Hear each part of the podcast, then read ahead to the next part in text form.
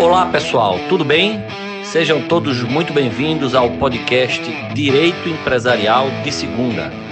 Nosso bate-papo é na segunda, mas o conteúdo é de primeira.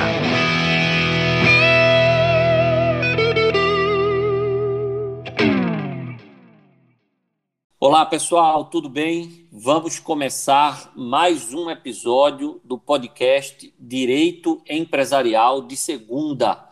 E nesse episódio eu tenho a honra de contar com a presença do amigo Saulo Miquiles. Saulo é advogado com uma forte atuação nessa área de startups e é também diretor jurídico da Cotidiano Aceleradora.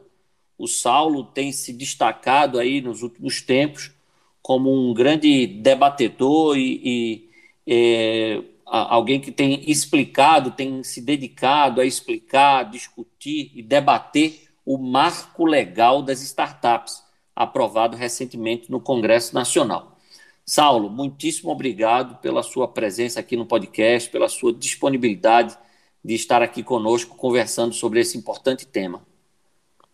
Eu que agradeço, André. É um grande prazer, uma realização pessoal e profissional estar aqui debatendo esse tema contigo. Você que é um cara referência para todos nós que atuamos no direito empresarial, é, além de grande doutrinador, é um cara referência como professor, como uma pessoa que tem uma didática é, brilhante. Então, eu te agradeço demais pelo convite. Obrigado, meu amigo. Obrigado pelas palavras.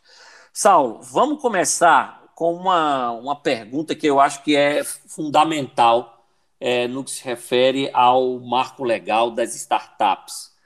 É, afinal, é necessário, é, era necessário né, é, esse marco legal é, ou não? Vamos lá, cara, essa é uma pergunta sensacional. Eu tenho respondido ela bastante porque ela é uma pergunta que leva a gente a pensar no seguinte: normalmente, quando a gente traz a atuação do Estado por meio de uma legislação, principalmente, a gente pensa em burocracia, a gente pensa em limitações, né? A gente pensa nessa atuação estatal que normalmente vem envolvido com uma trava. E as pessoas é, me perguntam, e eu me perguntei também, pô, mas a gente está tratando de um, de um ecossistema inovador, de um ecossistema ágil, faz sentido eu trazer a figura de uma lei para regulamentar esse ecossistema que, por natureza, é ágil e vive se modificando, é disruptivo e etc. E a minha resposta é: do ponto de vista de uma legislação comum, não. Mas, a não ser que essa legislação venha para diminuir a atuação estatal e para dar segurança jurídica é, e para trazer também fomento e desburocratizar, aí eu entendo que sim. E foi o caso do marco legal. É, o marco legal ele trouxe uma atuação do Estado, na verdade, tirou o, o, Estado da frente de muita coisa e colocou um Estado como agente de fomento. Né? É, então, acho que fez bastante sentido, a gente poderia ter avançado mais, mas acho que foi uma boa legislação dentro do possível. Entendi. É, isso acontece muito. Eu, eu que tenho um, um pensamento bem liberal, né, no que se refere uhum. ao Estado, à economia, é, eu sempre digo assim, para mim, a opção zero, a opção não, não legislar, não regular, não regulamentar, é sempre a melhor. Mas eu entendo o lado dos empresários. Né? Muitas vezes os empresários, isso já me disseram várias vezes em palestras, em eventos que eu fui, eles dizem assim, André, é, para nós, não ter muitas vezes uma regulamentação é complicado, porque a gente não se sente seguro, sabe? Exato. Às vezes é melhor ter algo, ainda que seja ruim, é, porque a gente pelo menos sabe onde está pisando. Né? Ainda que seja ruim. Às vezes, ah, por exemplo, veio a regulamentação lá do, do investidor anjo. É, ah, não foi das melhores, mas não. aí o cara diz assim: não, mas agora pelo menos eu sei. Tá aqui, então agora eu me programo e eu vou fazer. É desse jeito que é para fazer? Então, beleza, eu vou fazer. O ruim é não saber né, se pode, se não pode, como é, como não é, e aquela insegurança. Né? Então, eu acho que isso se encaixa bem aí na, na sua resposta. Perfeito. É, outra coisa, Sal, é, a lei ela tem uma parte é, que traz algumas definições legais, né? inclusive a, a própria definição de startup, né? Uhum. Eu queria saber o que é que você achou disso. Você já falamos sobre a necessidade ou não da lei, ok.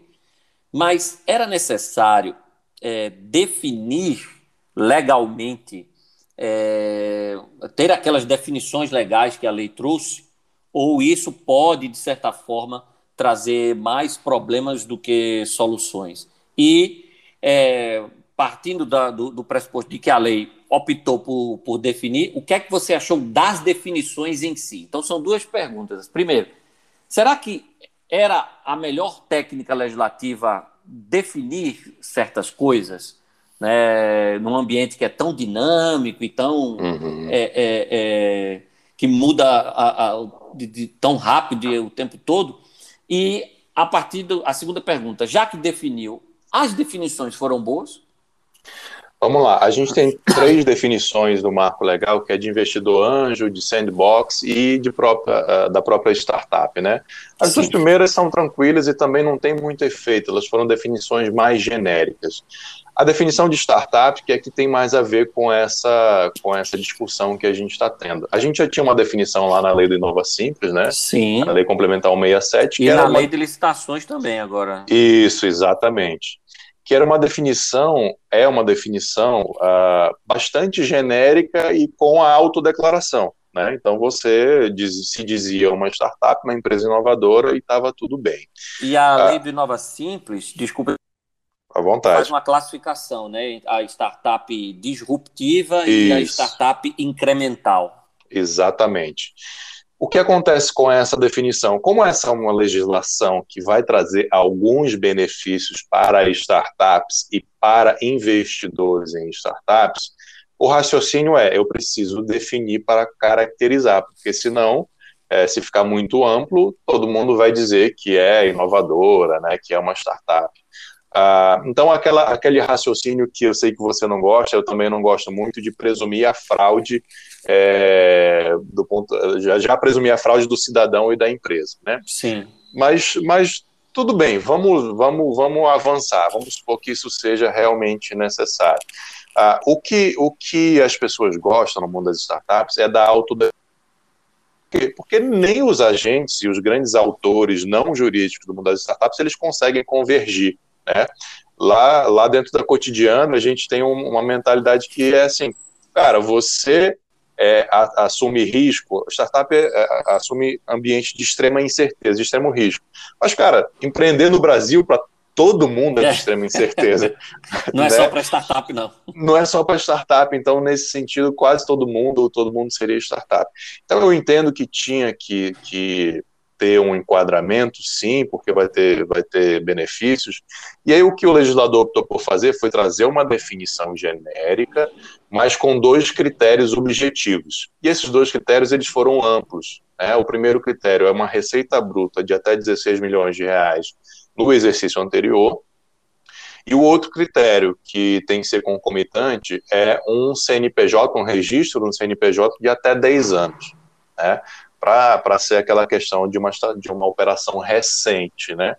Uhum. É, então, dentro disso, você vai ter uma autodeclaração e vai ter esses dois enquadramentos, esses dois critérios objetivos. É claro que sempre que a gente define, a gente delimita e, por consequência, exclui. Mas eu acho que os critérios eles ficaram suficientemente amplos para não ter um grande prejuízo para o ecossistema, sabe? Entendi. Você poucas as startups que, por exemplo, que, e que precisam né, de um fomento, é, a gente está está partindo tem o estado que a gente tem, não que a gente tem o estado ideal, né? Uhum. É, então vão ser poucas as startups que vão realmente precisar de um fomento, é, que vão ter menos de 10 anos e que não vão não vão ter acesso porque estão, por exemplo, faturando mais de 16 milhões de reais. Então acho que foi um bom critério dentro do possível. Entendi. E eu tenho, eu tenho visto aí suas lives, tenho lido algumas coisas que você andou escrevendo, e você costuma é, é, é, dividir aí o marco legal né, em cinco, cinco grandes blocos, digamos assim. É, um deles a gente falou agora, né, que é o que trata lá dos princípios e das definições legais, e os outros são é, da segurança jurídica, uhum. da tributação do fomento e da desburocratização. Vamos falar rapidamente de cada um deles, começando com a segurança jurídica. Né? O que é que o marco legal traz é, nesse, nesse bloco, digamos assim, nesse, é, nesse segmento aí de segurança jurídica? Legal, são dois grandes pontos aqui, principalmente com aquilo que você falou no começo da nossa conversa, que é melhor ter escrito, mesmo que antes já pudesse fazer, uhum. que é enumerar os contratos de investimento que você pode utilizar nas startups. Então, por exemplo, a lei enumera, diz lá, olha, você pode utilizar um contrato de mútuo conversível em participação societária. Precisava ter dito? Não. Mas já é bom. Faz, né?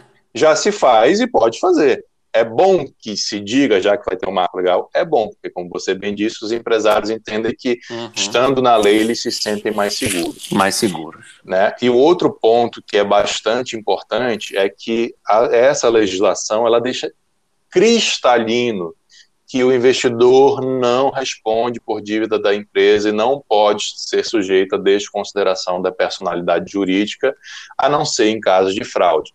Precisava Perfeito. ter dito? Não, já tem na, na lei de liberdade econômica, né? É bom que se diga, é maravilhoso que se diga. Uhum. Né? Reforça, maravilhoso que né? se diga. Reforça, reforça. É, a gente sabe que quando essas questões vão para o judiciário, é, principalmente é, questões envolvendo fisco ou questões trabalhistas, Isso. a gente sabe que a gente tem problemas, né, com, com mesmo com o texto literal de lei. Né? Uhum. É, então, quanto mais isso está, estiver estampado na lei, melhor. Então, Sim. esses dois grandes pontos trazem segurança jurídica. E o investidor se sentindo mais seguro, aí você, de certa forma, cria incentivos para dar um impulso nesse mercado. Né? Perfeito, né? com certeza. É. E no que se refere à tributação, o que é que o marco traz aí de importante para as startups? Legal. A gente não, infelizmente, não pode comemorar uma redução de alíquotas, né? Isso estava até previsto, mas caiu no Congresso. O que a gente tem é a possibilidade de a pessoa física, André, utilizar a lógica de portfólio que um fundo se utiliza. Então, o fundo vai investir em 10 startups, ele vai ganhar em uma, ele não vai pagar tributo em cima daquela uma que ele ganhou. Ele vai pagar tributo sobre o resultado líquido quando ele for liquidar, com o perdão da redundância, quando ele for liquidar o fundo. Né? Então, se ele tiver ganho na liquidação do fundo, ao final de todas as operações somadas, ele paga tributo. Com a pessoa física não era assim. Com a pessoa física, se você investe em uma startup e ganha, você paga o ganho de capital. Se você investe na segunda e perde dinheiro, sinto muito, você perdeu dinheiro. Mesmo que, se você somar essas duas operações, você tenha perdido dinheiro. Mesmo que o investimento da primeira, o retorno da primeira, é, não consiga compensar a perda da segunda, você no final das contas você perdeu dinheiro e ainda assim estaria pagando imposto, é uhum. é um incentivo perverso. Né? Exatamente. É um incentivo perverso. Agora não, agora essa pessoa física vai poder compensar a perda de um investimento em startup com o ganho do investimento em outra startup, a lógica de portfólio. E aí no, na linha do que você disse, né? Eu trouxe segurança jurídica para esse investidor, eu trago agora essa lógica de portfólio para ele, então a gente entende isso como dois bons incentivos para que esse investidor possa investir em startups. Excelente. Então não teve redução de alíquota, infelizmente, mas teve algo de positivo, pelo menos. Exato. E no que se refere ao fomento, né, esse é outro, outro tópico importante aí do marco legal das startups no que se refere a fomento, o que é que o marco legal traz aí de bom para as startups, ou não? É, aqui, é, André, eu vejo como uma das grandes, é, um dos grandes, uma das grandes vantagens trazida pelo marco em termos de fomento são, são dois quesitos, mas o primeiro deles é, a gente sabe que existem empresas no Brasil, normalmente grandes empresas, que têm incentivos tributários e a contrapartida dela, delas é que elas investam em pesquisa e desenvolvimento né?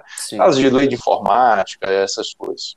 Bom, o que o marco legal possibilitou é que essas empresas que estejam obrigadas a investir em pesquisa e desenvolvimento, uma parte desse dinheiro elas canalizem para FIPS, para fundos de investimento em participação, que uhum. investam em startups. Né? Então, esse dinheiro grandes empresas, que é um percentual de faturamento, e essas empresas normalmente faturam centenas de milhões ou bilhões de reais, uma parte desse dinheiro que obrigatoriamente tem que ser gasta com isso, agora vai poder ser canalizado para FIPs que investam em startups. Ou em editais e programas de fomento também, em fundos patrimoniais. Então, são essas três, essas três vertentes.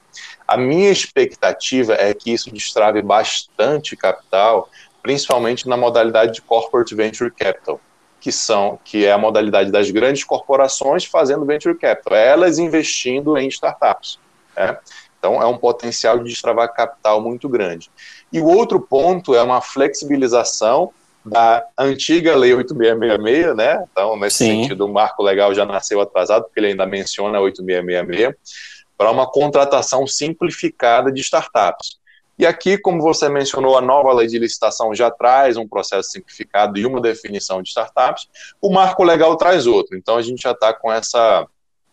É, é, é não é uma incoerência, porque eles não são contrários, mas seria uhum. legal se tivesse ficado num diploma só, né? Mas a gente vai Sim. ter duas modalidades simplificadas de contratação pelo poder público para as startups.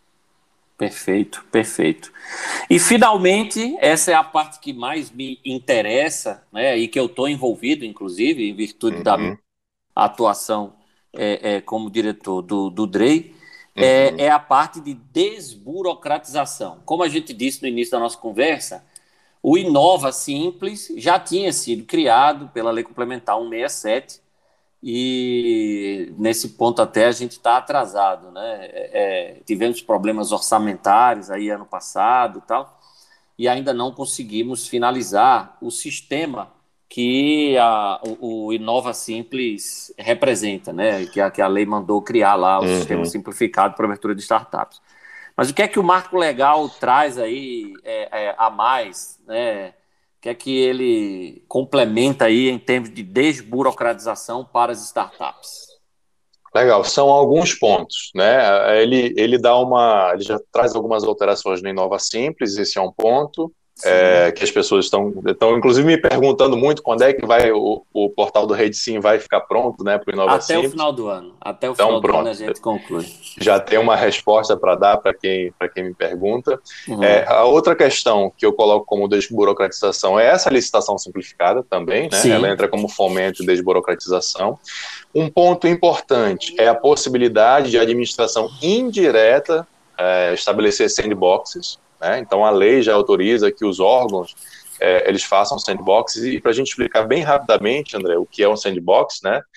O uhum. sandbox é, é, aquela ideia de, da tradução literal de caixinha de areia. Então, aquele Sim. ambiente controlado em que você deixa o seu filho brincar à vontade, ele cai na areia, não se machuca. O sandbox regulatório tem a mesma ideia. Então, é um ambiente regulatório experimental em que legislações são flexibilizadas para que as startups possam fazer suas experimentações naquele ambiente controlado em termos regulatórios. Uhum. Né? Então, essa, alguns órgãos já faziam, de novo, ter na lei é importante e já ter essa autorização para que a administração indireta possa fazer é importante. Um outro ponto é que ele, a legislação coloca que os órgãos podem fazer sandbox conjuntos. Então, o melhor exemplo para mim é, pensa que o, o, Banco Central se une com a CVM e se une com a SUSEP para fazer um sandbox para fintechs. Né? São três grandes ramos da economia com bastante regulamentação. Né? Sim. Se esses três órgãos se unem para fazer um sandbox conjunto para as fintechs, a gente pode ter um ambiente experimental maravilhoso nesse sentido. Né? É, então entra nessa linha de desburocratização também. E aí, para finalizar esse eixo, a gente trouxe alguma, a gente tem algumas modificações na 6404, na lei das SAs, né? que é, primeiro, agora os conselhos é, podem ter apenas um diretor para empresas com faturamento de 78 milhões. Sim. Né? Essas mesmas empresas podem realizar suas publicações e os seus livros de maneira digital. Essa era uma grande luta, né? Uma grande luta. A gente tentou isso há, há mais ou menos um ano com aquela medida provisória, salvo engano, a medida provisória 892, mas que foi derrubada no, no Congresso, e agora parece que vai, né? É, não, não, há, não há uma perspectiva de, de um, um veto presidencial não, nessa. Veto, veto não, veto não. nessa linha, né? Quando a gente está gravando esse podcast, a gente está esperando a sanção presidencial. É, último... mas eu, eu, tenho tanto receio quanto a isso aí que eu, que eu fico pensando é, sei lá, sair uma outra lei é, já não... revogando, sei lá, cara, eu não duvido de nada, porque o lobby é muito forte, né, quanto a isso aí, muito forte. É, a gente já tomou tanta porrada nesse sentido, né? É, o lobby realmente, é, o lobby realmente é forte. É, e o último ponto, André, é que uh, é, 404, dizendo que para empresas, para companhias que uh, têm uma receita bruta anual de 500 milhões de reais, de até 500 milhões de reais, a CVM vai poder flexibilizar as regras para a IPO, para essas empresas. Né? Então, pode flexibilizar a regra de registro, é, de distribuição uhum. pública, é, de prestação de informações. Então, é a legislação trouxe, jogou para a CVM essa possibilidade de flexibilização. Aí a gente tem que aguardar o que a CVM vai fazer para dizer se é bom ou se é ruim. Entendi. É, é, vamos esperar para ver se eles compreendem a importância e o espírito da lei aí para para que a gente tenha uma regulamentação da CVM é, realmente ativa quanto a esse ponto, né? Exatamente, exatamente. Enfim, meu caro, é, acho que são os cinco eixos né, que você costuma destacar, a gente falou aqui, os, ah, os princípios, definições legais, a questão da segurança jurídica, a questão uhum. da tributação, a questão do fomento e, finalmente, essa, essa questão da desburocratização. Para a gente terminar esse nosso rico bate-papo aqui, eu queria te perguntar o seguinte: no Brasil tem muito aquela coisa da lei que pega e a lei que não pega, né? E uhum. leis como essa, a gente tem que torcer para pegar, né? Para que pegue e realmente tenha o impacto que a gente espera é, é, da lei, né? Ou seja, de é, aumentar, digamos assim, é, esse mercado de startups, né? Dar uma revigorada nesse mercado de startups. O que é Sim. que você acha? Quais são os desafios, os maiores desafios, para que essa lei pegue, para que ela não seja mais uma dentre tantas outras leis na história do nosso processo legislativo, que vem com, com boas intenções aí, que vem com bons propósitos, mas que acaba não pegando? É, eu acho que essa é uma lei que tem tudo para pegar, né? Assim, ela traz bons benefícios. Eu acho que o grande desafio agora é uma parte educacional e informacional, deixar o ecossistema saber, traduzir a legislação para o ecossistema, demonstrando os benefícios que a legislação traz. É um pouco esse o trabalho que eu estou fazendo, como você disse, né, de explicar, de fazer sim, live, sim, de escrever sim, artigo, de escrever livro, é, e eu faço questão de convidar os empreendedores, de convidar os investidores, não só advogados e estudantes de direito, né, para assistir isso, para me seguir no Instagram, seguir no YouTube, justamente porque eu acho que é importante, eu, eu acho não, eu vejo isso na prática, que muitos empreendedores não sabem da existência daquela lei ou sabem, mas não entendem. Né? Principalmente quando, quando se trata de lidar com o poder público, contratação, licitação. É, a gente fazendo um papel informacional e educacional, e o seu podcast é ótimo para isso, eu acho que tem tudo para dar certo e essa lei pegar, sim. É, se Deus quiser. Vamos torcer por isso. É, muitíssimo obrigado, viu, Saulo, pela, pela sua disponibilidade aqui em participar é, do podcast Direito Empresarial de Segunda falando do marco legal das startups. Eu passo a palavra finalmente aqui para você, para que você eventualmente faça alguma consideração final, algum ponto que a gente esqueceu de abordar, ou que você acha importante aí complementar. Não, meu amigo, só te agradecer novamente pelo convite.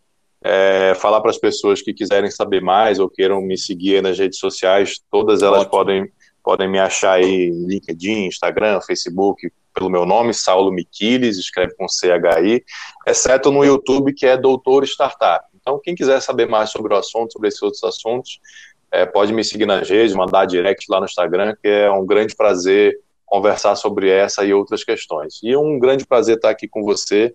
Muito obrigado pelo convite. Que é isso, eu que agradeço. Então, pessoal, sigam aí o Saulo, arroba Saulo Miquiles, né, M-I C-H-I-L-E-S. Não é isso, Saulo? Isso, perfeito. E no, e no YouTube, o Doutor Startup. Eu, eu sigo o Saulo, acompanho o trabalho dele e é realmente um conteúdo de altíssimo nível para quem gosta aí desse ecossistema das startups, que é a expressão que vocês gostam de usar, né? O ecossistema Isso. das startups.